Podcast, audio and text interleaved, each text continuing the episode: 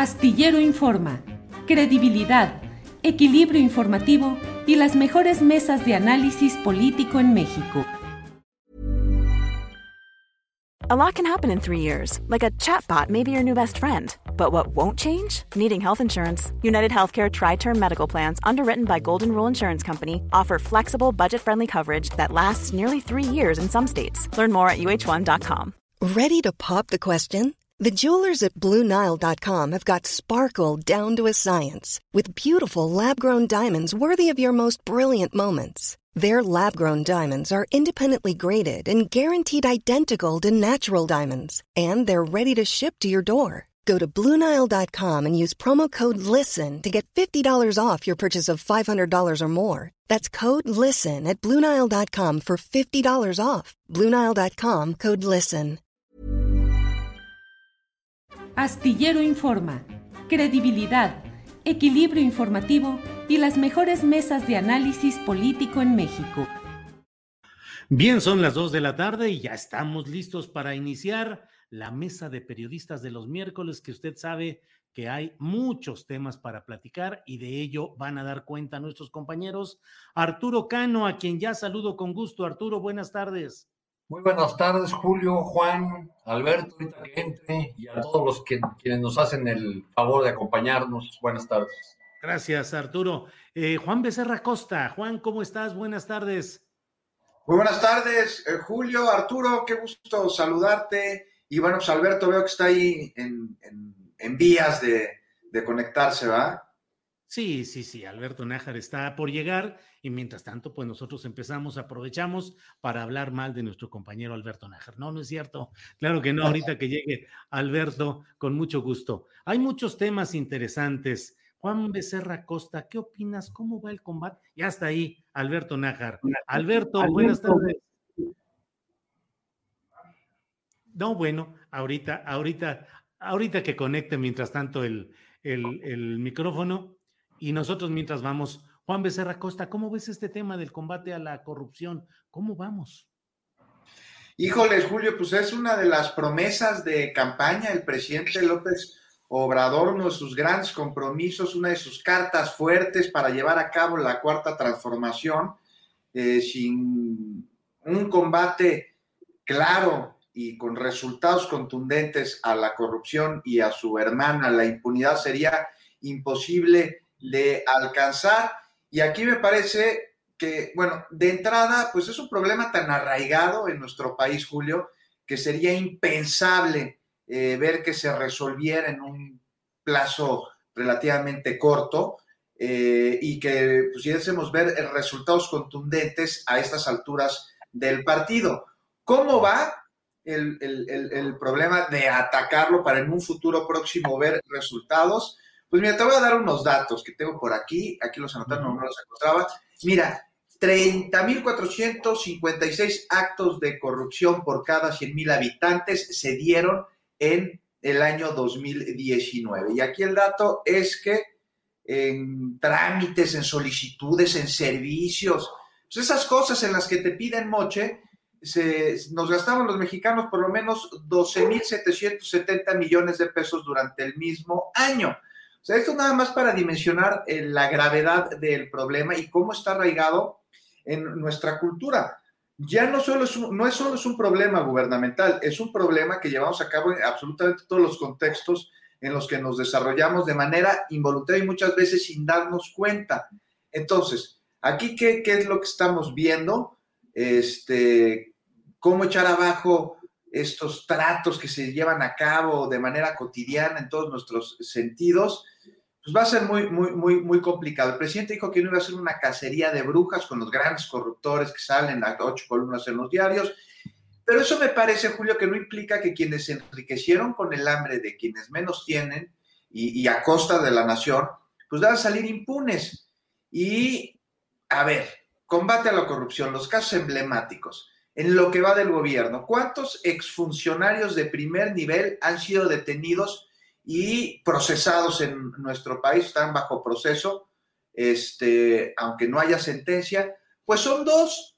me parece nada más, a reserva de que me corrijan aquí, o sea, de primerísimo nivel, son Rosario Robles y Emilio Lozoya, ambos, como bien sabemos, integrantes de, pues me parece que el sexenio de la corrupción en nuestro país, que ya estamos hablando de palabras mayores, porque pues, todos han sido tremendamente corruptos, pero el de Peña Nieto, híjoles, esos dijeron, no es el año de Hidalgo, es el sexenio de Hidalgo, se agarren todo.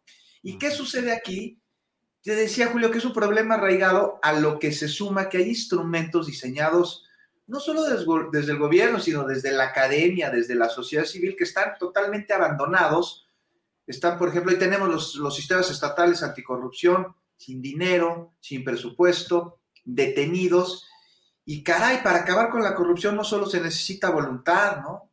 Ni confiar con la honestidad y apelar a ella de los colaboradores, que, hay que decir, en el caso del actual gobierno me parece que hay un, cambio radical con respecto a los anteriores y que ahora la corrupción ya nos está dando esos niveles, pero aún así sigue en otros niveles, en niveles más bajos, porque en las dependencias siguen pidiendo moche. O sea, las licencias de construcción están sujetas a él.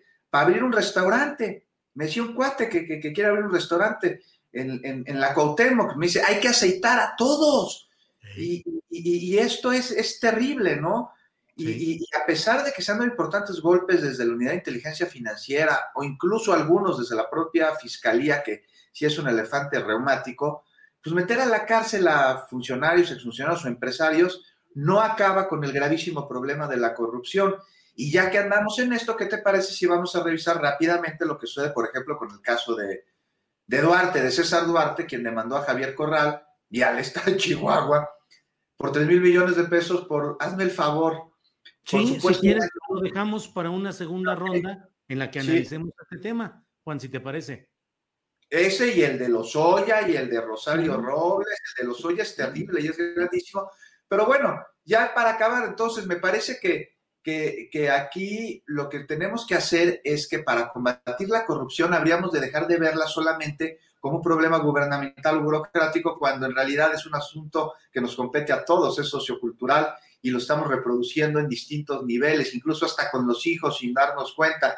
Ten tus papitas para que acabes la tarea, ¿no? Está en el ejemplo y muy arraigado. Gracias, Juan. Eh, Arturo Cano, ¿cómo vamos en este combate contra la corrupción? Mucha gente y en el chat de este momento hay quienes dicen, pian pianito, espérense, es un proceso, Roma no se construyó en un solo día, vamos despacio, pero ya se van a cumplir tres años, ya se va a cumplir la mitad del periodo del presidente López Obrador y yo no sé cómo veas ese proceso de combate a la corrupción, Arturo Cano. Pues he resumido bien con esa palabra que acuñaste en portugués, eh, digamos, la velocidad a la que camina, eh, la enorme expectativa que se generó en el arranque de ese sexenio que creo que es eh, lo, que, lo que estamos enfrentando, ¿no? La, la expectativa que generó este cambio de gobierno eh, respecto del el castigo a los responsables de, de, la corrupción que caracterizó particularmente al, sexenio pasado, el de Enrique Peña Nieto, fue enorme.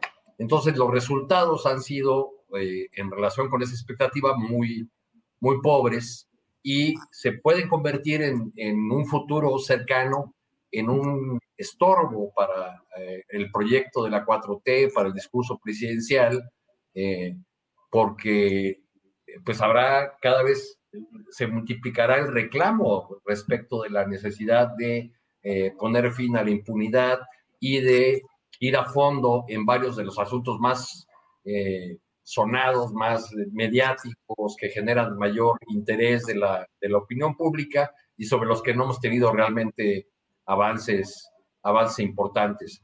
Ahora está eh, muy de moda porque la, eh, la 4T ha puesto en la mesa estos, estos temas, la necesidad de un cambio profundo en el Poder Judicial porque está podrido, la necesidad de que se vayan todos en el caso del Instituto Electoral, bueno, ¿y qué es lo que tenemos en la Fiscalía General de la República? ¿Ha habido una limpia en esa institución? ¿Ha habido cambios de fondo que nos permitan hablar de que tenemos una institución renovada que realmente tenga un compromiso con el combate a fondo de la corrupción, que es una de las banderas principales del, presidente de la 4T? pues básicamente ahí no ha habido grandes modificaciones. seguimos, como lo ha dicho el, el presidente sobre otros asuntos, pues ahí teniendo que empujarle el elefante para que eh, no, no ha sido, aún con la autoridad política que tiene López Obrador, no ha sido suficiente su palabra para lograr que la Fiscalía General acelere varios de los asuntos que tiene, de las papas calientes que tiene en sus manos. Gracias, Arturo Cano. Alberto Nájara, ahora sí, bienvenido. Eh, ya vimos tu reinstalación. Eh, y em, pues Alberto, ¿cómo ves este proceso del combate contra la corrupción? se están por cumplir tres años efectivos de la presencia del presidente López Obrador en el cargo. Y bueno, pues creo que es justo preguntarnos qué pasa en ese combate. ¿Cómo lo ves, Alberto?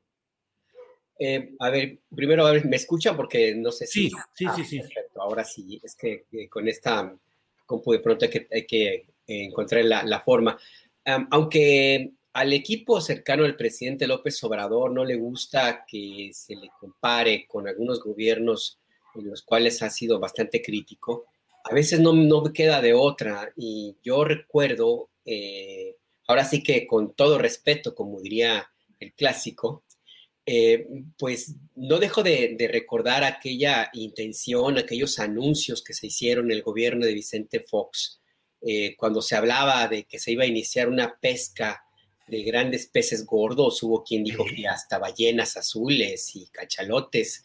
Y al final, al final de ese sexenio terminó apenas en una cuanta recolección de charales o ajolotes. Em, y esto parece de una u otra forma ser una, un escenario posible dado lo que han comentado aquí Arturo y Juan, que sucede con la Fiscalía General de la República, y no necesariamente se debe a, las expectativas que eran bastante grandes y que de hecho eh, no hay que olvidar que eh, justamente por esas expectativas es que había un temor enorme, enorme de grupos de interés, grupos fácticos, empresariales e intelectuales que se opusieron dos veces a que el presidente, el ahora presidente López Obrador, eh, eh, llegara al, gobierno de México. Y pues lo que tenemos ahora es una mezcla extraña de buenos deseos, de, em, una, em, escándalos mediáticos, como ha sido el tema, por ejemplo, con Lozoya, eh, con un bajo perfil que se explica casi con, con, frecuencia en Palacio Nacional, las conferencias de prensa matutinas del fiscal Gertz Manero, con el argumento de que es una entidad autónoma y al mismo tiempo contradicciones profundas, como es el caso de, eh, mismo eh, Manero, que no, da la, que no da casi la cara, que, no, que mantiene efectivamente un bajo perfil en los temas que pueden resultar espinosos o donde puede rendir cuentas, pero no ocurre así en los cuales son eh, asuntos de su interés. Y lo digo porque, más allá de lo que han comentado Arturo y Juan, que me parece atinado de los casos eh, que vamos a conversar, conversar en, ahora enseguida, em, yo no quito el dedo del renglón en algo que me parece que es fundamental y que no creo que hay que quitarle la mirada. El fiscal Gers actúa poco para dar respuesta a los cuestionamientos frecuentes de su escasa actuación o el tortuguismo, como tú lo defines en algunos eh, temas que son de, eh, relativos a la Procuración de Justicia, pero se mueve como Vox Bunny o como cualquier otro personaje de Looney Tunes cuando, se, cuando tuvo que ver, por ejemplo, con eh, impulsar la iniciativa de modificaciones para la ley orgánica de la Fiscalía General de la República. Allí sí que estuvo presente como si fuera un personaje de, televisión, pues bastante eh, activo eh, para impulsar y mover el interés de los, de los legisladores y conseguir que se modificara este, esta regulación interna de la Fiscalía General de la República que nunca, uno, nunca se aplicó que fue producto de un consenso con organizaciones civiles y ciudadanas que, incluidas las que, las de, que buscan desaparecidos, que veían en esta, en esta legislación, en este protocolo interno, una pequeña esperanza para terminar con esta enorme crisis humanitaria que son el tema de los desaparecidos políticos y que nunca se aplicó, nunca hubo ese contrapeso ciudadano que, establecía esa propia ley y lo que se hizo fue cambiarla, desecharla y establecer una nueva que regresa la Fiscalía General de la República, al menos en términos operativos, a aquella Procuraduría General de la República de los años 70. Esa misma Procuraduría que encarceló a los estudiantes detenidos de, por el 68, que dejó impune el caso del 71 y que solapó la guerra sucia. A ese nivel llegó esta modificación de la ley orgánica de la Fiscalía General de la República. No lo digo yo, lo dicen las organizaciones civiles. Y por eso insisto que es una contradicción, porque lo impulsó un fiscal que cuando tiene que rendir cuentas se porta como tortuga y cuando tiene que sacar provecho a sus intereses o a su forma de entender la procuración de la justicia, que es muy de aquellos años 70, se mueve tan rápido como Box Bunny o cualquier personaje, el coyote, el correcamino, lo que ustedes quieran, Julio. Gracias, Alberto. Es cierto, digo, coincido totalmente en asuntos incluso de rapidez para conseguir que lo incorporaran en el nivel 3 en el Sistema Nacional de Investigación, al que no había tenido acceso durante mucho tiempo, rechazado porque decían que sus trabajos no tenían la calidad académica adecuada y ahora consiguió con mucha rapidez ser incorporado ahí. Asuntos familiares, en fin. Eh, ¿alguien en, algunos momentos, Julio, han ocupado más eh, líneas en, los periódicos y más espacio en los medios los temas que tienen que ver con... Eh, Gertz como persona, investigador o sus líos familiares que los asuntos eh, que tiene en sus manos como fiscal general de la República, por, desgracia, ¿no? En el, en el 18 yo recuerdo que aún antes de las elecciones, eh, cuando uno platicaba con, con este, eh, dirigentes del PRI que se sinceraban y que ya admitían que López Obrador iba a ganar la presidencia, decían, caray, este no va a ser el año de Hidalgo, sino el año de Osorio nos vemos en el reclusorio, ¿no? Pero pues parece ser que no, que no se hizo realidad, ¿no? O hasta el momento no ha, ocurrido. Ni para el sexenio en general, ni para el Osorio eh, relacionado con el año de Hidalgo y no solamente por el Estado. Había una coincidencia de apellido ahí con el dicho. Una consonancia que hubiera resultado muy atractiva de Así es. Juan, sobre estos temas que ya tú mismo apuntabas y te pedí de favor que pudiéramos dejarlo para una segunda ronda, en cuanto a casos muy emblemáticos, como ahora, pues César Duarte, el priista, el todo lo que sabemos de él, ahora acusando a Javier Corral, que se podrá tener la opinión que se quiera políticamente de él, pero que finalmente ha mantenido una exigencia y un proceso de exigencia de justicia en el caso de César Duarte. Los casos de César Duarte y Javier Corral, lo de Lozoya, lo de Miguel Alemán Jr. o Magnani, en fin, los casos que creas conveniente, Juan, por favor.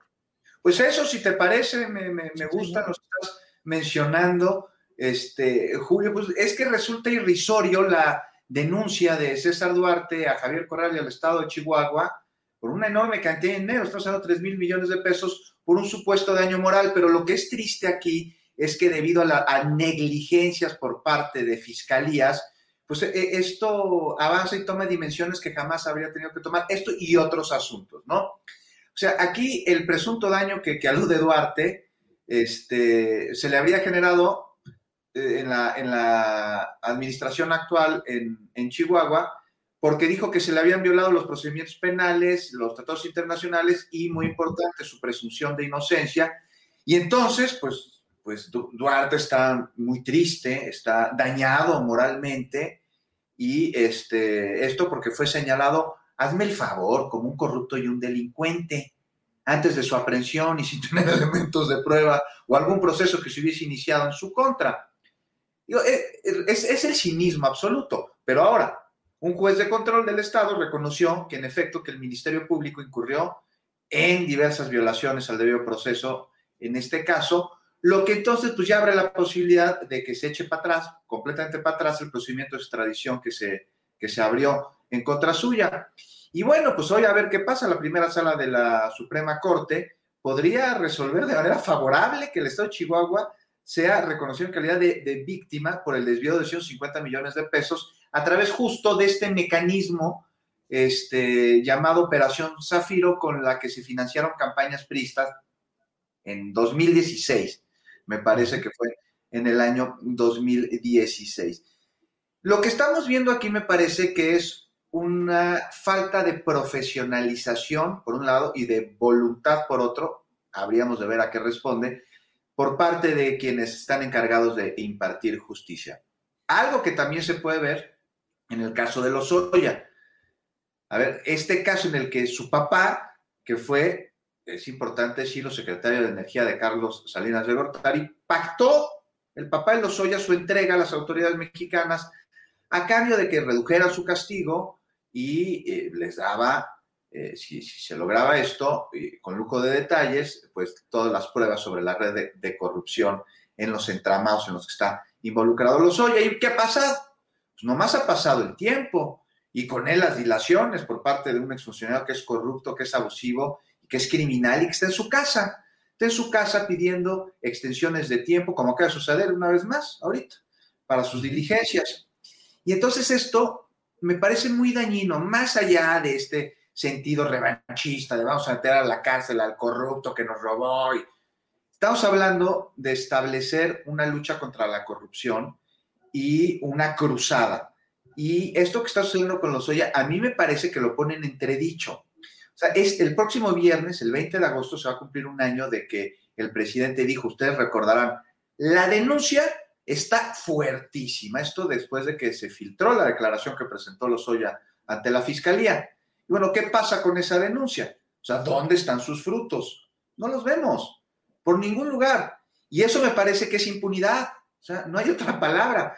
Eh, porque, entre otras cosas, sea, Lozoya es el funcionario del gobierno de Peña Nieto que encabeza junto con Videgaray las fiestas esas con vinos que pudieron ahí documentar que costaban más de 100 mil pesos contrataba mujeres para cerrar sus tratos. O sea, si alguien quería una cita con Lozoya, tenía que pagar la cantidad de 100 mil dólares. Este, usaba los, los, los aviones, los helicópteros de Pemex o los que rentaba a otras empresas para viajar por donde se le daba la gana, extorsionaba a empresarios. Y, bueno, pues aquí no nos podemos olvidar de sus propiedades o de esas transferencias millonarias que le hizo a sus familiares y todo a costa del erario. ¿Y dónde está? en su casa. ¿Y qué está haciendo? Pidiendo mes con mes plazos para sus diligencias. Nosotros en, a la hora de preparar el noticiario Capital 21 una vez al mes, es, es como, ah, pues es como, como decir, pues este, ya llegó el gas, ¿no? Una vez con mes vemos las tácticas dilatorias por parte de la defensa de Lozoya y ahí siguen ganando tiempo. Y aquí me parece que todo parece indicar, y espero equivocarme, que Lozoya podría terminar quedando libre sin ni siquiera aportar las pruebas para enjuiciar a sus cómplices este, que las autoridades judiciales le, pudieran otorgar, igual que sucedió con su cuate Alonso Anchira, un acuerdo ahí reparatorio, que es eufemismo de impunidad. Y, ya para acabar, porque ya me eternicé, ya lo reconozco, el caso de, Miguelito Alemán. Hay un refrán que dice que nieto de rico pobre será. Y ahí está, digo, si bien Alemán Magnani pobre no es, sí ha mermado la fortuna iniciada por su abuelo y construida e incrementada a través de la corrupción en todas sus acepciones por su padre, y hasta vimos que sus hermanos tuvieron que, ahí poner lana en su bolsa como consecuencia de unos malos manejos de Alemán Magnani este, en las empresas que esta dinastía ejemplar del tráfico de influencias ha construido. Y aquí me parece que tenemos una víctima de sí mismo en Miguelito Alemán. Es decir, un ejemplo claro de cómo se manejaban estas personalidades en el pasado, ¿no? Con absoluta impunidad y con una soberbia de tal magnitud que les impide ver hasta cuando los quieren ayudar. Y, es que la crisis de la aerolínea, de Interjet y de toda la familia, esta se pudo evitar, pero Magnani se negó primero a declarar a la empresa en concurso mercantil para reestructurar los que eran sus pasivos. Y por supuesto, o sea, si se negó esto, pues mucho más se iba a negar a vender sus activos, los suyos, los propios, como su avión, o como sus casas, sus terrenos, sus, mansiones en Acapulco, ¿no? y eso es justo, Julio, a lo que no estaban acostumbrados, porque siempre los rescataban, siempre los protegían. Y ahora sin atacarlos y en un afán de intentar ayudarlos, que me parece que hubo por ahí, no quisieron porque no estaban acostumbrados a cumplir con la ley, porque es algo de lo que se han sentido históricamente eximidos, ¿no? Este, y ya, o sea, ya me parece que aquí el primer paso para acabar con la corrupción, te digo, es entender la complejidad de este problema. engloba muchas conductas y muy distintas entre ellos. Juan, qué, malvado eres con la pobre familia alemán. La riqueza, mala vida solo les duró tres generaciones. Nada más. Pero ¿a poco no habías oído esa, esa frase de, nieto de rico, pobre será? Sí, sí. Ahí se está cumpliendo. Arturo Cano, ¿qué opinas sobre estos casos eh, emblemáticos y los que puedan surgir más de este tema de César Duarte demandando a Javier Corral, por un lado, el caso de Emilio Lozoya, eh, en fin, lo que quieras analizar, y Miguel Alemán Magnani. Pues yo, yo me imagino a Duarte regresando a Chihuahua a caballo, seguido por 100 jinetes con una bandera blanca y, y, a todas aquellas personas a las que les dio dinero a través de esa operación Zafiro, recibiéndolo con aplausos y con este, collares de flores, este, porque pues parece que nadie es culpable y ahora hasta los patos, y en este caso un pato muy eh, de, muy malos antecedentes, pues le tiran a las escopetas, ¿no? Oye, además, bueno, entre quienes recibirían eh, con esas vestimentas y júbilo a César Duarte regresando a Chihuahua, podría estar la propia gobernadora electa, la panista Maru Campos, que ha sido señalada como en las listas del dinero que entregaba César Duarte subrepticiamente a opositores. A... Y él todavía, y, el todavía alcalde de Ocabada, ¿no? Que era alcalde y que ahora llegó por Morena. También estaba, estaba en esas listas. Yo, yo creo que este recuento de, de, los agravios, de los horrores que ha hecho Juan, tendría poco que agregar a eso, solamente decir que ese recuento es lo que alimenta de manera cotidiana la, la indignación de, de la gente frente a estos eh, casos de corrupción en los que prevalece la impunidad.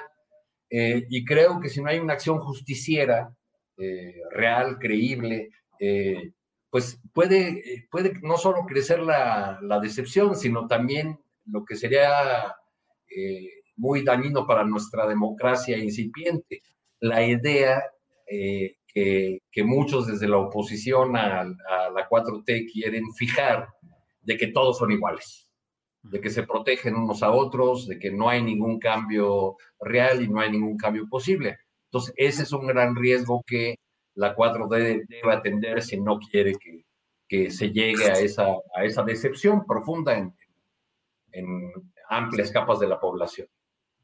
Gracias. Eh, gracias, Arturo Cano. Sobre este tema, Alberto Nájar, que ya entramos un poco en la individualización o los casos específicos. Estamos hablando de César Duarte demandando a Javier Corral, de Emilio Lozoya, de Miguel Alemán Magnani. En fin, Alberto, lo que quieras señalar, por favor. Hi, this is Craig Robinson from Ways to Win, and support for this podcast comes from Invesco QQQ. The future isn't scary, not realizing its potential, however, could be. Just like on the recruiting trail, I've seen potential come in many forms as a coach. Learn more at Invesco.com slash QQQ. Let's rethink possibility. Investco Distributors, Inc. Ever catch yourself eating the same flavorless dinner three days in a row? Dreaming of something better? Well, HelloFresh is your guilt-free dream come true, baby. It's me, Kiki Palmer. Let's wake up those taste buds with hot, juicy pecan crusted chicken or garlic butter shrimp scampi. Mm. Hello Fresh. Stop dreaming of all the delicious possibilities and dig in at HelloFresh.com. Let's get this dinner party started.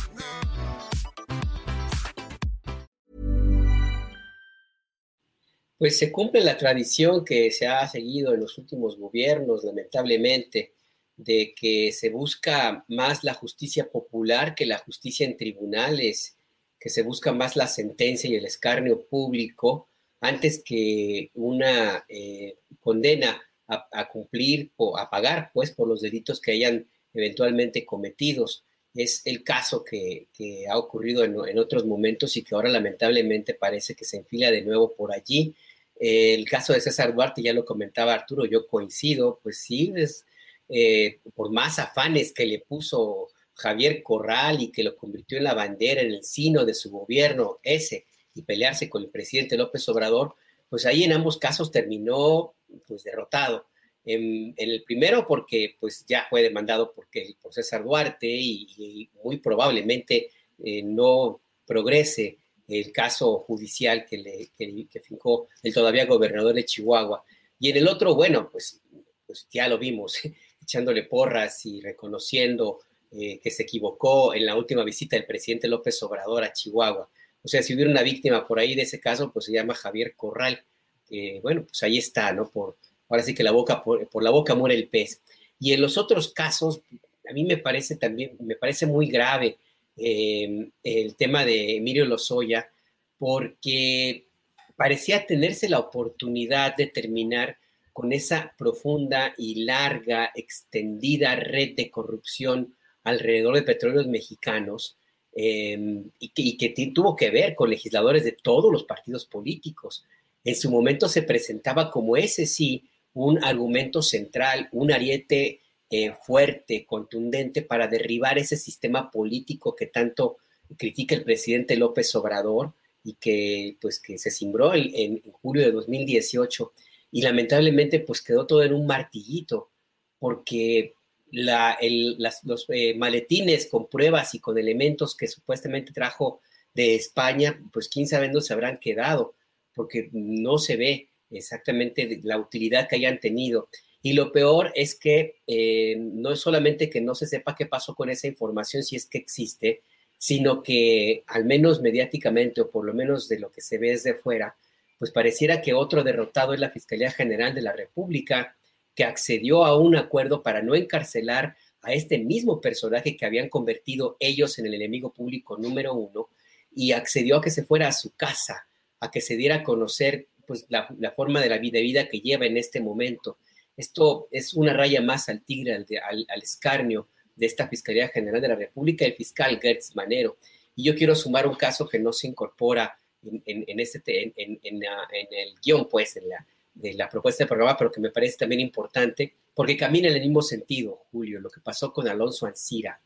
Eh, este acuerdo para resarcir el daño eh, por la compra, venta fraudulenta de una planta chatarra, que al final del día también parece ser que el gobierno de la 4T pues, se dio por vencido antes de tiempo y ahí habrá que averiguar si efectivamente este, este, este, acuerdo al que se llegó fue lo mejor que se pudo haber logrado, porque eh, Alonso Ancira, a quien también se le ubicó como un enemigo, un representante de la corrupción más rancia y más eh, eh, criticable, pues, de ese modelo político y económico que combate la 4T, pues se le permitió llegar a un acuerdo para, uno, pagar eh, íntegro lo que el sobreprecio de la planta eh, que, fue objeto de la litis, sin tomar en cuenta lo que implicaría no solo los intereses de ese dinero, sino lo que Pemex tuvo que pagar por, haber, por esta operación que nunca debió haber ocurrido.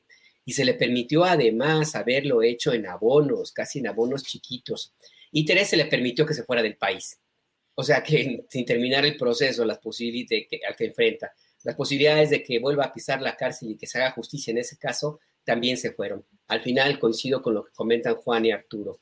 El costo, la factura se va a pagar políticamente y seguramente también en las urnas. Y pues habrá que estar muy pendientes de hasta dónde, hasta cuándo van a aguantar este tipo de, pues, de circunstancias y desatinos, Julio. Gracias, Alberto Nájar. Juan Becerra Costa, pues uno de los escándalos recientes dentro de los muchos que suceden en nuestro país es el relacionado con la salida del agregado cultural de la Embajada de México en España, Jorge F. Hernández, y luego la designación de Brenda Lozano, una escritora joven que llega al relevo de Jorge F. Hernández y que sin embargo se desata una serie de críticas por...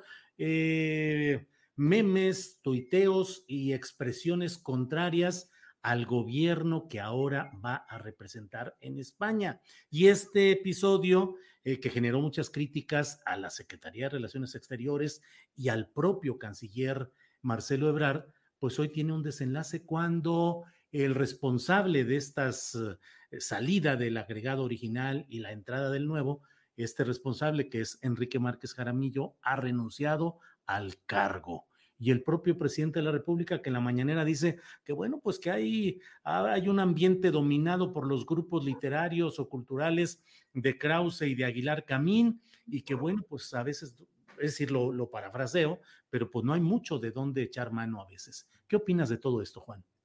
Híjoles, vaya, vaya entramado que se organizó, ¿no? No, yo no creí que fuera a trascender de esta manera. Sobre la salida del agregado cultural, no sé ustedes, este, pero a mí no me queda todo claro, ¿no? Porque se le, ahí trascendió la noticia eh, que se refería a que era posiblemente como una vendetta por haber hablado mal de Max Arriaga, por haberlo criticado, pero pues esto es un trascendido ahí, es totalmente una suposición, pero coincide en tiempo, al mismo tiempo en el que también acaba este, eh, una especie de contrato que tenía con la Secretaría de Relaciones Exteriores que no acabo yo de ver, que por ahí también trascendió en una nota. Me parece de lo, de, lo más gris, de lo más poco claro la, la salida del agrado cultural. Y por otro lado, está la llegada de Brenda Lozano, que yo no sabía quién era. Y mira que me desempeñé en el ámbito de los libreros durante muchos años. Claro. Miembro de la Cámara Nacional de la Industria Editorial, amigo de muchos editores, jamás la había escuchado hablar. A Brenda Lozano. Y más allá de esto, no entiendo qué necesidad ni de dónde viene esta designación. ¿Quién es Brenda Lozano? Que además de una chava que, como muchos, ha escrito algo y que pone memes del presidente en su cuenta de Twitter, algo que pues no está mal, que es totalmente válido, pero pues no es coherente al momento de aceptar representarlo en un cargo público en el extranjero, porque hay que recordar aquí que el servicio exterior no representa al pueblo de México, representa a su gobierno. Ojo aquí. Y, bueno, Vicente Guerrero promulgó la primera ley del servicio exterior mexicano, que es un cuerpo permanente de funcionarios del Estado cuyo encargo es el de representar en el extranjero y ejecutar su política exterior. Varios de sus miembros podrían ser excelentes agregados culturales en España. Esto, pues, reserva lo que mencionas, que dijo el presidente hoy en la, en la, en la, en la mañanera, que no hay, no hay de dónde, hay un servicio exterior, es de carrera. Y además el gobierno de México invierte millones de pesos en su preparación. Una preparación que no solo es académica, sino a través de distintos cargos en eh, varias misiones. ¿Por qué poner esta chava? y aquí surge la pregunta, ¿de quién es amiga? ¿Con quién se lleva? O sea, ¿de dónde la sacaron? Porque a final de cuentas aquí lo importante es, ¿tiene la capacidad para el encargo? Cuéntanos, cuéntanos. No, porque no tenemos ni idea. Digo, al menos yo no. Las relaciones en España, o sea, la experiencia. No te digo que no sé de quién sea amigo, te digo que nunca la había oído nombrar. O sea, no es una beca, no se trata de un premio, es un encargo de enorme importancia, sobre todo ahora en tiempos de profundizar sobre la memoria histérica, histórica, no histérica, que también se ha puesto medio histérica, de la complicada relación entre México y España, cuyo intercambio cultural, este, pues en el pasado ha sido de simbiosis negativa y, hoy se exige, entre otras cosas, pues que ofrezca disculpas. Ya, finalmente, lo que mencionabas del presidente, que, que no había sido informado en ese nombramiento, que el país sigue con un pensamiento neoliberal y que había nada más dos grupos que dominaban el mundo de las letras, bueno, pues también estaría bueno cambiar este premio de cuates, ¿no? Que, vimos que, que, se daba y que se sigue dando en ambos grupos y en otros, no son los únicos. Este, esto, ¿qué, significa el andar dando representantes de la vida cultural cargos en el servicio exterior? Pues un desacierto, porque este encargo requiere, requiere muchísimo más que, que el conocimiento sobre una disciplina artística y, esto se ha dado durante muchos años y a tal poeta lo vamos a mandar de grado cultural a París, no voy a decir nombres, conozco a varios, y a Buenos Aires, y al otro escritor, son escritores y van becados y se ponen a escribir y van a la embajada y ponen a su, secretaria que los ayude a corregir sus textos, pero no llevan a cabo la enorme función del Servicio Exterior Mexicano que es construir puentes entre las naciones en ese sentido cultural. Algo muy parecido, por ejemplo, con, con Ana Guevara, que si bien atleta de plata en Olimpiadas, ahora funcionaria con plata en la cuarta transformación. Así es, Juan Becerra Costa. Gracias. Arturo Cano, ¿qué opinas sobre este, eh, ¿cómo dicen? Un zipizape o todo este relajo sobre la agregaduría cultural en la Embajada de México en España? Por favor, Arturo. Pues, pues a mí lo que me tiene intrigado, Julio, Juan Alberto, es eh, cómo el talento político de un personaje eh, que tiene ya décadas en el escenario nacional, que se ha ligado y tratado eh, con las élites durante todos estos años, que tiene en sus manos algunos de los asuntos más eh, vitales para este gobierno, como la relación con Estados Unidos y la vacunación, no puedo entender cómo Marcelo Ebrard se queda entrampado en el asunto de un nombramiento menor. Me parece que, que, lo lleva ahí, quizá, quizá por ahí tratando de explicármelo, este, eh, lo, lo, explico así. Marcelo es un, es un personaje eh, que eh, muy atado a su formación, a su origen, a su equipo original, que era el equipo de Manuel Camacho. De, de ese equipo, siendo muy joven, Marcelo formó parte desde muy joven de ese equipo, y ahí construyó relaciones y lealtades a las que siguen muy apegados. No es extraño que Enrique Márquez, en, en su carta, hable de 39 años en los que, además de compartir eh, cargos y proyectos, compartieron también, dice Márquez, travesías en el desierto, ¿no? Quiere decir los momentos duros. El momento, por ejemplo, que Márquez convirtió en un libro, que en 1995 publicó la editorial Océano, titulado ¿Por qué perdió Camacho? Y fíjate, Arturo, que además en esta misma carta que ha emitido Enrique Márquez Jaramillo, además de este, esta referencia a las travesías en el desierto, dice, celebro, querido Marcelo, que sigamos en lo mismo. Y bueno, luego dice en la integridad personal y en el compromiso con este gran país que es México, que es lo que importa. Pero no deja uno de preguntarse, Arturo, ¿seguimos en lo mismo? O sea, el mismo proyecto camachista que acompañó al salinismo y que rompió o se distanció después del asesinato de Luis Donaldo Colosio y que ha seguido, pero ¿seguimos en lo mismo, Arturo? Pues sigue siendo ese mismo equipo, ¿no? Y esas lealtades y esas relaciones. A mí me cuentan, por ejemplo, que uno de los eh, visitantes, no tan habituales, pero por, eh, por eh, por cuestiones de agenda, claro, porque es un hombre muy ocupado, pero una de las personas que suele ir a, cenar a la casa de la profesora Elvester Gordillo en Polanco, pues es el canciller Marcelo Ebrard, pues a la fecha, ¿no? En, estos, en estos tiempos. Son esas lealtades a las que se refiere eh, Márquez en esta pieza donde habla de los, de los 39 años. Pero la mera verdad a mí me parece un asunto eh, menor, un escándalo tuitero, es más, así lo dice Márquez en su carta, ¿no? O sea, es, un tema de las redes sociales las redes sociales fueron eh, las que me costaron eh, este cargo. Me parece que eh, en la agenda del canciller hay temas mucho más importantes, mucho más urgentes para el país que estar gastando pólvora en nombramientos menores, así tengan el relumbrón de la agregaduría cultural en Madrid o en París o en Roma, no sé. Bien, gracias Arturo. Eh, Alberto Nájar, ¿qué opinas pues de este eh, episodio de juegos de pirotecnia eh, tuitera? Pero a fin de cuentas que nos permiten asomarnos a algunos de los entretelones de cómo se maneja la política y que el propio Ebrard pues tuvo que aceptar la renuncia de su compañero de 39 años de viaje político y bueno, queda siempre la pregunta, ¿realmente la destitución de Jorge F. Hernández y el nombramiento de Brenda Lozano fue responsabilidad de Enrique Márquez personalmente o fue una indicación de Marcelo Ebrard?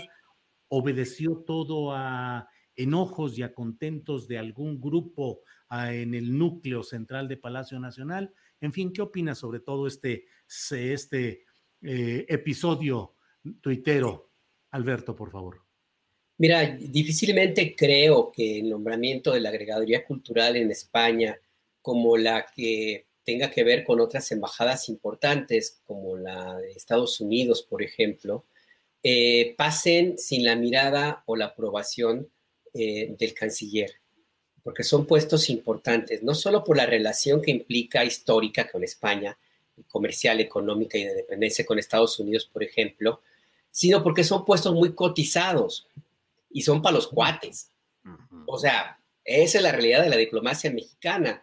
O sea, porque los, los eh, desgraciadamente los diplomáticos de carrera tienen que empezar en consulados, en embajadas, no sé, en Timbuktu, si es que en existe. El, en, el, circuito Baigón le llaman los diplomáticos mexicanos, ¿no? Cuando te mandan a la embajada a Lima o a Tegucigalpa, no, pues ahí voy al circuito Baigón.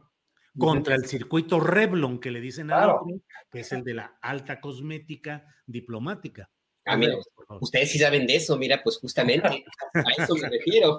O sea, por eso no pudo haber pasado este, este nombramiento, tanto de Jorge, Jorge Fernández, eh, Fernández como el de Brenda Lozano, sin la aprobación del canciller. Y esto, más allá de, de, de, citar de nuevo al clásico, pero qué necesidad, a mí lo que me lleva, me lleva a reflexionar es el tipo de relaciones políticas y el tipo de político y la mirada de la política que tiene un probable candidato a la presidencia de la República por Morena. nada más por este, este, este episodio, a mí me parece que lo ubica en un lugar muy distante de la que tiene su jefe, el presidente López Obrador. O sea, Marcelo Ebrard no está viendo primero por los pobres. Ojo con esto. Y, me parece que esto, este, este que es un, incidente tuitero, si lo quieren eh, plantear de esa manera, puede tener consecuencias porque nos refleja de quién, el talante del personaje, del político, que puede ejercer muy bien su trabajo como canciller, porque finalmente implica también mucho de relumbrón mucho de, de bluff, mucho de, de, todo lo que implica la parafernalia de la diplomacia internacional, pues. Pero ese papel que cumple muy bien Marcelo Ebrard eh, y esa, ese perfil no necesariamente es el adecuado para un eventual sucesor del presidente López Obrador, ni tampoco para quien le tocaría eventualmente encabezar la cuarta transformación, la 4T. A mí me parece que, que hay que salirnos también de, este, de esta discusión, que puede ser muy sabrosa en términos de debate y de, discusiones en las redes. Esto, puede, esto nos pinta un personaje. Y yo creo que eso, eso hay que tenerlo ahí anotadito y en su momento, eventualmente, no sé, seguramente va a salir. Eh, de lo demás, pues ya lo dijeron Juan y Arturo y yo coincido con ellos. Alberto, gracias. Eh, Juan Becerra Costa, eh, Alberto Nájar comenta de que, bueno, el canciller tendría que estar enterado de este tipo de nombramientos. Se supone que así es, de manera natural. El presidente de la República dijo que no sabía sobre la carta compromiso para el regreso eh, a clases presenciales. Luego se ha puesto en las redes el momento en el que la secretaria Delfina Gómez está hablando del tema y lo está colocando ahí pero dijo el presidente que él no sabía sobre esto. ¿Qué opinas sobre el tema en general del regreso a clases presenciales, el papel que está jugando la profesora Delfina Gómez, activo, pasivo, positivo, a medios chiles y en general sobre este tema y de la carta compromiso? Por favor, Juan.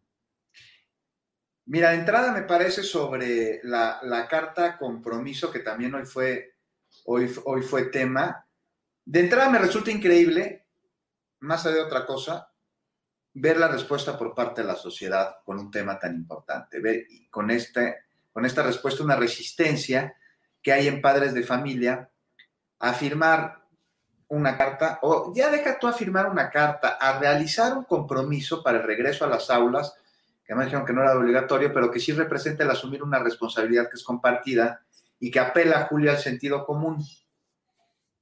Con lo del regreso a clases, veo que la infodemia es el gran factor aquí y está usándose como golpeteo por unos y por otros.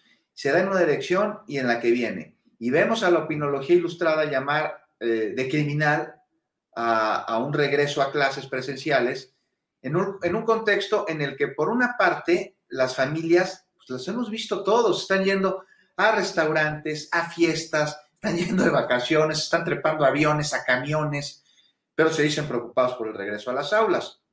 Y en efecto, los niños no están vacunados, pero no es de nadie secreto que este sector no es de riesgo y que sus familiares, que por edad sí podrían serlo, están vacunados o se están inoculando justo ahora.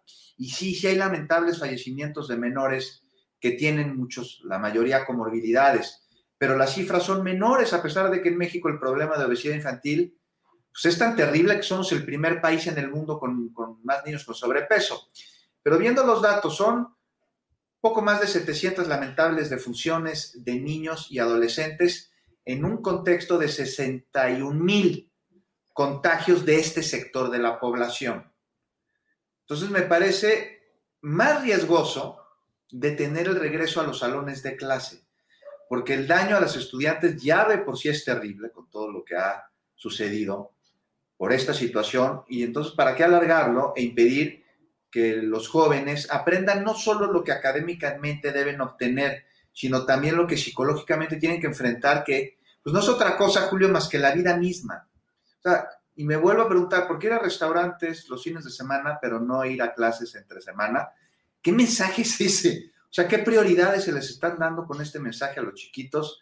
Este, pues por más que le busquemos, no es otra cosa que un mensaje contradictorio con el que los metemos en una burbuja que en lugar de protegerlos del exterior les va a impedir poder construir las herramientas necesarias para poder adaptarse a él. Esto opino sobre, sobre el regreso a clases y toda la polémica que hay al, alrededor suyo, siendo que además en la mayoría de los países, pues desde hace buen rato están yendo los chavitos a la escuela, que si las escuelas en México no tienen las condiciones, pues está el llamado a la sociedad junto con las autoridades educativas a través de estos como tequios, pues de mejorar las escuelas y de treparnos y dejar de estarle tocando la puerta a papá gobierno para que nos resuelva todo cuando no puede resolver lo que nosotros como ciudadanos o como familia o como padres de familia nos compete. Ahora, del tema político, yo vi muy callada a la secretaria de Educación Pública durante varias este, semanas. A mí me parece que... Pues, ¿cómo va a hablar Juan si presenta una carta y luego el presidente le dice que a él no lo consultaron para esa, para esa decisión? Yo no sé, la verdad. Es mejor que no hable, ¿verdad? No, pues ya ahorita ya, ya está hablando. Y esa carta compromiso, más allá de cualquier otra cosa, a mí me parece un ejercicio de lo más adecuado, de lo más necesario, y además no es obligatorio. Me causa extrañeza que se desdigan y que se digan de que no sabía, yo sí sabía, siempre sí, siempre no, pero se está hablando de este tema. Igual como lo que como lo, lo planteaste, muy fino, Julio se quita y se ponen agregados culturales del Servicio Exterior Mexicano sin que Marcelo Ebrard esté enterado? Pues gracias, Juan Becerra Costa. Eh, bueno, sobre este mismo tema, Arturo Cano, ¿cómo ves eh, todo lo relacionado con, con este asunto, por favor? Pues yo creo que si el presidente de la República eh, tuviese la postura de no regresar a clases presenciales, lo estarían acusando de cancelar el futuro de millones de niños y jóvenes mexicanos. Como el presidente de la República tiene la postura de que es necesario volver a clases presenciales, lo están acusando de querer eh, matar eh, a eh, los niños, lo están acusando de querer llenar, los hospitales de, niños enfermos, etcétera, etcétera. O sea, es es un tema que nos permite abordar, que nos permite ver con toda claridad la, polarización, porque los que apenas ayer estaban hablando de la necesidad de que se trazaran estrategias para volver a las casas presenciales, hoy están totalmente en contra. Es un mundo muy confuso y, y el, sector educativo en este momento, y a esa confusión no ayuda a aclarar esa confusión los pasos que con cierta eh, torpeza ha dado la Secretaría de Educación, de repente sale la secretaria, después tiene que salir el líder sindical a fortalecer o a eh, eh, dar la aprobación a la postura gubernamental, la contraparte del sindicato oficial, oficial se niega al al retorno en las condiciones actuales, etcétera. Yo, por lo que he podido platicar con gente vinculada, con profesores, gente vinculada al, sector educativo, lo que veo es que hay eh, un abanico muy, muy grande de opiniones. Hay los que pretenden eh, eh, decir que no hay condiciones simplemente porque encontraron la comodidad en el trabajo como lo están haciendo ahora, y otro sector que yo creo que es el que más deberíamos estar viendo de docentes, de trabajadores de la educación en general, muy comprometido con sus tareas, que no solo no dejaron de trabajar durante todo este tiempo de, de clase a distancia, sino que trabajaron mucho más que en tiempos normales, que eh, fueron a visitar a los niños a sus casas, que buscaron que sus grupos, que en sus grupos no hubiera deserción, eh, estos maestros son los que están eh, comprometidos, son los que quieren volver. Este, la confusión ha creado un panorama en el que hay directores de escuela que mandan oficios a sus compañeros diciéndoles que el regreso es obligatorio, otros que ni siquiera los han convocado a limpiar la escuela, este, algunos otros maestros que se hacen eh, los que ni ven ni oyen, en fin, toda esta confusión eh, ocurre también porque es un mundo enorme que involucra, involucra más de 30 millones de estudiantes, ¿no? Es, es, casi un, un, país. Pero para, para cerrar este comentario, yo insisto en mi postura inicial. Si el presidente dijera no volvamos a clases presenciales, lo estarían acusando de cancelar el futuro de la juventud y la niñez. Como está planteando lo contrario, lo acusan de criminal. Este, ya es una desgracia que este tipo de temas que como sociedad nos tendrían que tener trabajando juntos, que sigan causando estas divisiones y que eh, se trate de jalar agua para un molino o para otro con un asunto que es crucial para la sociedad en su conjunto. Gracias, Arturo Cano. Son las 2 de la tarde con 54 minutos e invito a quienes nos escuchan para que continúen después de esta mesa de periodistas, porque vamos a pasar los videos relacionados con lo que ha dicho el presidente de la República respecto a este tema de la, la carta de compromiso de los padres de familia y luego la propia, el momento en el que la propia Delfina Gómez había dado a conocer esta carta compromiso. Y vamos a cerrar con una entrevista con Gustavo Sánchez. Él es el editor general de Aristegui Noticias y va a hablar sobre el desmentido y lo que ha sucedido eh, respecto a esta sección de quién es quién en las mentiras. Y Adriana Buentello también nos tendrá las noticias más relevantes de estas horas, que hay varias, entre otras, que la Comisión Permanente del Congreso de la Unión no aprobó que hubiera un nuevo periodo extraordinario de sesiones para aprobar la iniciativa de ley de revocación de mandato. Sobre eso hablaremos un poco más adelante, pero eh, Alberto Nájar, eh, sobre este tema de el regreso a clases presenciales, Delfina Gómez, la carta compromiso, ¿qué opinas, Alberto, por favor? Es que no acabo de entender por qué se ha enredado tanto el presidente de la República. Si en la misma mañanera se habló de la carta, y lo dijo la secretaria de Educación. Entonces, sí es verdad, se pudo haber publicado, de hecho se publicó, creo que en el Universal, lo mostraron hoy en la mañana, una carta apócrifa, pero eso no significa que no haya existido. Em, ya después se tuvo que aclarar que no era obligatoria, en fin, pero de que existió, existió, así es que pues no entiendo la necesidad, ahora decir que de nuevo, qué necesidad de enredar el asunto. A mí lo que me llama la atención, eh, y, de nuevo es importante no perderlo de vista, Julio, Arturo, Juan, es esta, este propósito otra vez, eh, yo sí le quiero poner adjetivos, miserable y patán de, eh, de algunos medios de comunicación tradicionales, de tratar no solamente de sabotear esta medida de regreso a clases, sino hacerlo de una forma muy cuestionable, tratando de crear miedo, de crear una narrativa de que los niños están en serio peligro en caso de que vuelvan a las clases, a las aulas, y utilizan cualquier clase de argumentos, entre ellos, por supuesto, las mentiras. De nada sirve para eh, hacer esto. No, creo, creo que no han entendido la lección.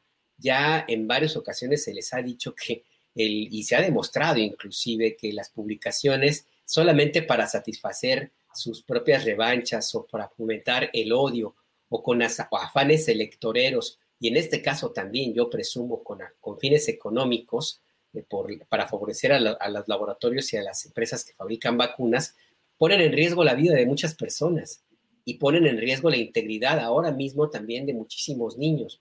No son pocos los estudios que se han hecho donde se, eh, y que se han publicado donde se demuestra, uno, que el daño emocional que, es que pueden llegar a tener por el encierro es fuerte, puede llegar a ser fuerte y, por momentos de consecuencias irreversibles. La Comisión de Derechos Humanos de la Ciudad de México presentó, por ejemplo, la semana pasada una encuesta hecha a 37 mil niños, donde 7 de cada 10 de ellos decían que querían regresar a clases. Y la UNICEF mañana va a presentar un, un análisis, un informe de pues de, por qué están ellos avalando el regreso a clases presenciales. Es decir, se ha hecho ya una valoración por parte de la Autoridad Sanitaria Federal en el sentido del el costo-beneficio que implicaría el regreso a clases y la pertinencia de hacerlo en, el momento en el cual la pandemia empieza a llegar a un punto en su tercera ola de estabilización, o sea, tampoco es que se, tome el punto más, más crítico. Entonces, todos esos elementos están allí eh, y, la lógica también del resto del mundo te dice que las clases presenciales pues, no implican un riesgo mayor al que ya existe, porque México y otro país son los únicos que no han regresado ya a las aulas, entre los niños en, las escuelas, en los planteles. Entonces a mí me parece muy cuestionable la posición y la campaña que se ha hecho en las últimas semanas. Eh, me parece una campaña miserable, eh, sobre todo porque utilizan a los niños como un argumento, cuando a muchos de ellos no les importan los niños, y porque de nuevo están, están en el afán de ganar puntos, de cumplir sus venganzas. No, no van a parar, Alberto. O sea, el primer contagio que hay en una escuela va a tener cobertura en vivo. Va a ser una cosa, yo ya me estoy imaginando lo que van a hacer con eso. Un sí, contagio en una escuela de Chimalhuacán se va a convertir en noticia nacional, lo van a traer arriba abajo, en fin. Sí, sí, por eso, yo, yo por eso lo, apunto desde ahora y por eso le pongo los adjetivos. Así, es una, una actitud miserable y, y, no, y al final del día no va a pasar, pues ah, pueden pasar muchas cosas, ya mejor no aventuro, pero pero la verdad que sí es muy, muy cuestionable. Entonces, a mí me parece que es un elemento que tiene que analizarse también por allí y hacer una revisión también crítica, muy crítica del papel de los medios como, como propagadores de odio y como, pues, como instrumentos de, de una narrativa que puede derivar en consecuencias de quién sabe cuáles sean, Julio. Alberto, gracias por la reflexión. Son las 3 de la tarde, así es que por desgracia se nos ha acabado el tiempo. Juan Becerra Costa, gracias por la participación. Buenas tardes. Eh, lo que quieras agregar ya como mensaje final. Estamos ya en la parte final del programa, Juan.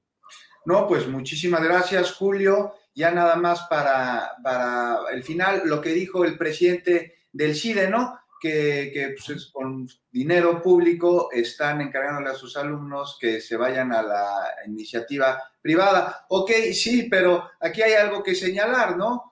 O sea, hay que dejar a, un lado ese amiguismo que hay en el gobierno tan arraigado y aún presente que existe en la repartición de los puestos y por qué no van al CIDE a abrir una bolsa de trabajo para los estudiantes que están egresando de ahí, si es que quieren captarlos al servicio público. No se van al servicio público porque está lleno de cuates a los que les están dando encargos bajo el esquema de que son leales pero muchos de ellos no tienen las capacidades. Ojo con eso.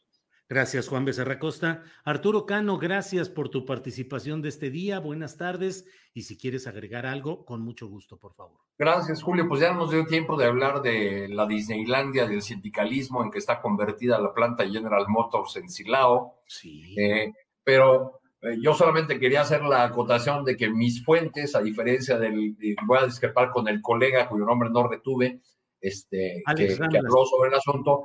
A diferencia de lo que el colega mencionaba, las fuentes que yo tengo por allá me dicen que la CTM y su contrato van a, van a ganar con entre 60 y 70%. Ándale, bueno, pues este Hoy cierra la votación a las 10 de la noche. Y dije, dije Disneylandia porque eso está lleno de sindicalistas de Estados Unidos, de Canadá, de Brasil, de todos lados andan por ahí. Ah, yo pensé que por los dinosaurios. en, en, Así es, que andan retosando todavía. Alberto Nájar, gracias por la participación. Buenas tardes y lo que quieras agregar, por favor. Gracias, pues ya han comentado Arturo y Juan temas que, yo también quería hacer un comentario. Solamente quiero eh, eh, agregar algo que me llamó mucho la atención. Este, pues veo que Sean Penn va a dirigir una película. Cuando vi el titular en Reforma dije, wow, será la película Mi amigo el Chapo. Pero no, pues así es. ¿Qué va a ser? Se llama, según esto, Flag Day, el Día de la Bandera. Ah, pues sí, hubiera sido muy bueno con Sean Penn y con esta actriz uh, del Castillo. Kate del Castillo, pues algo así como nuestras andanzas con el Chapo, alguna cosa así. Alberto, muchas gracias, como siempre. que, fui, a la montaña mi, mi, camino, no sé, ya. Ahí lo dejamos. Gracias, Julio. Dinos, dinos, no nos dejes aquí picados. No lo dices. No, no, bueno, pues el, día de hogar, sí como que mi, aventura en las alturas, ¿no? Ah, pues sí. Bueno, pues muchas gracias a los tres y espero vernos el próximo miércoles. Por hoy, gracias. Gracias. Para que te enteres del próximo noticiero, suscríbete y dale follow en Apple, Spotify, Amazon Music, Google o donde sea que escuches podcast. Te invitamos a visitar nuestra página julioastillero.com.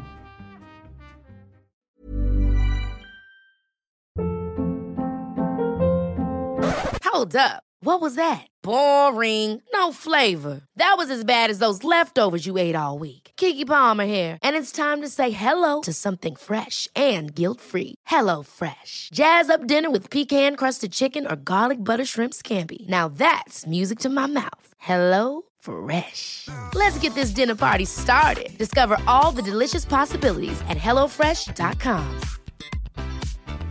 The secret to visibly firmer, summer ready skin is here. Osea's number one best selling Andaria Algae Body Oil, clinically proven to instantly improve skin elasticity and transform dull, dry skin to silky, soft, and unbelievably glowing. Rich yet never greasy, Andaria Algae Body Oil is formulated with sustainably sourced seaweed to help replenish the skin's moisture barrier and seven nourishing active botanical oils for results you can see and feel all over. The best part? It's signature scent. A blend of freshly squeezed grapefruit, cypress, and mango mandarin transports you to sun kissed summer days. This all natural scent is unforgettable.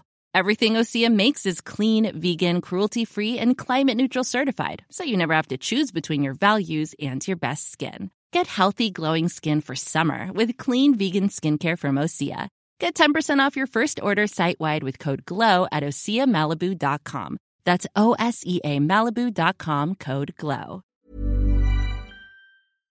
Para que te enteres del próximo noticiero, suscríbete y dale follow en Apple, Spotify, Amazon Music, Google o donde sea que escuches podcast. Te invitamos a visitar nuestra página julioastillero.com.